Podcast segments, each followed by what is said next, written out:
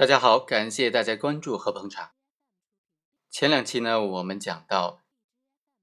在 ATM 机上发现了别人遗忘的银行卡，然后呢就继续操作，将别人卡里面的钱都给取走。在那期节目呢，我和大家分析说，这种行为应当构成盗窃罪，而不是信用卡诈骗罪。但是啊，在后来一些案件当中，我也发现了有不少法院也将这种行为定为信用卡诈骗罪，这是为何呢？他们是怎么理解这个问题的呢？我们通过今天这个案例来给大家展示另外一个分析的角度。本案的主角欧某在某银行 ATM 机上捡到了被害人遗留在 ATM 机上的银行卡，后来呢？欧某就自己继续操作了，将里面的钱呢都给转账转到了自己卡里。那这种行为该怎么定性呢？是定为盗窃罪，还是信用卡诈骗罪，或者是侵占罪呢？辩护的观点就认为啊，欧某在 ATM 机上捡到他人已经输入密码的信用卡之后，只是顺手牵羊的将钱转到了自己的账户，或者是提取现金。这是民事侵占行为，不应当认定为犯罪。如果欧某的行为已经构成犯罪的话，也应当定性为盗窃罪，而并非信用卡诈骗罪。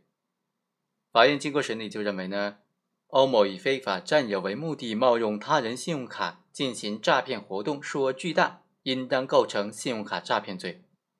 他的辩护人所说，本案是民事侵占行为，即使构成犯罪，也构成盗窃罪，而非信用卡诈骗罪呢？法院认为，欧某是在 ATM 机上捡到他人已经输入密码的这种信用卡之后呢，将他人信用卡里面的钱都转到了自己名下或者提现。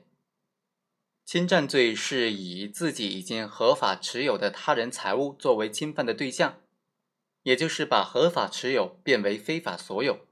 而盗窃罪呢，是以他人持有的财物为侵犯对象，即以秘密的手段。将他人持有的财物转移到自己控制之下，欧某在 ATM 机上取得他人的信用卡，并不能够认为是已经合法的持有了他人财物，所以不符合侵占罪的构成要件。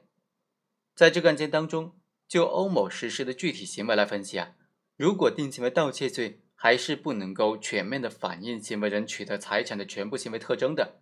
无论是盗窃罪还是信用卡诈骗罪，都是财产侵犯罪。而非法取得他人财产是对这类犯罪的评价的重点。本案信用卡本身是没有价值的，欧志强取得财产是冒用他人的身份，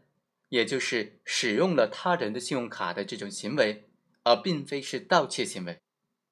这样的行为不仅侵犯了财产权，还侵犯了金融管理秩序，所以呢，更加符合刑法第一百九十六条规定的冒用他人信用卡的情形。应当以信用卡诈骗罪追究刑事责任比较妥当。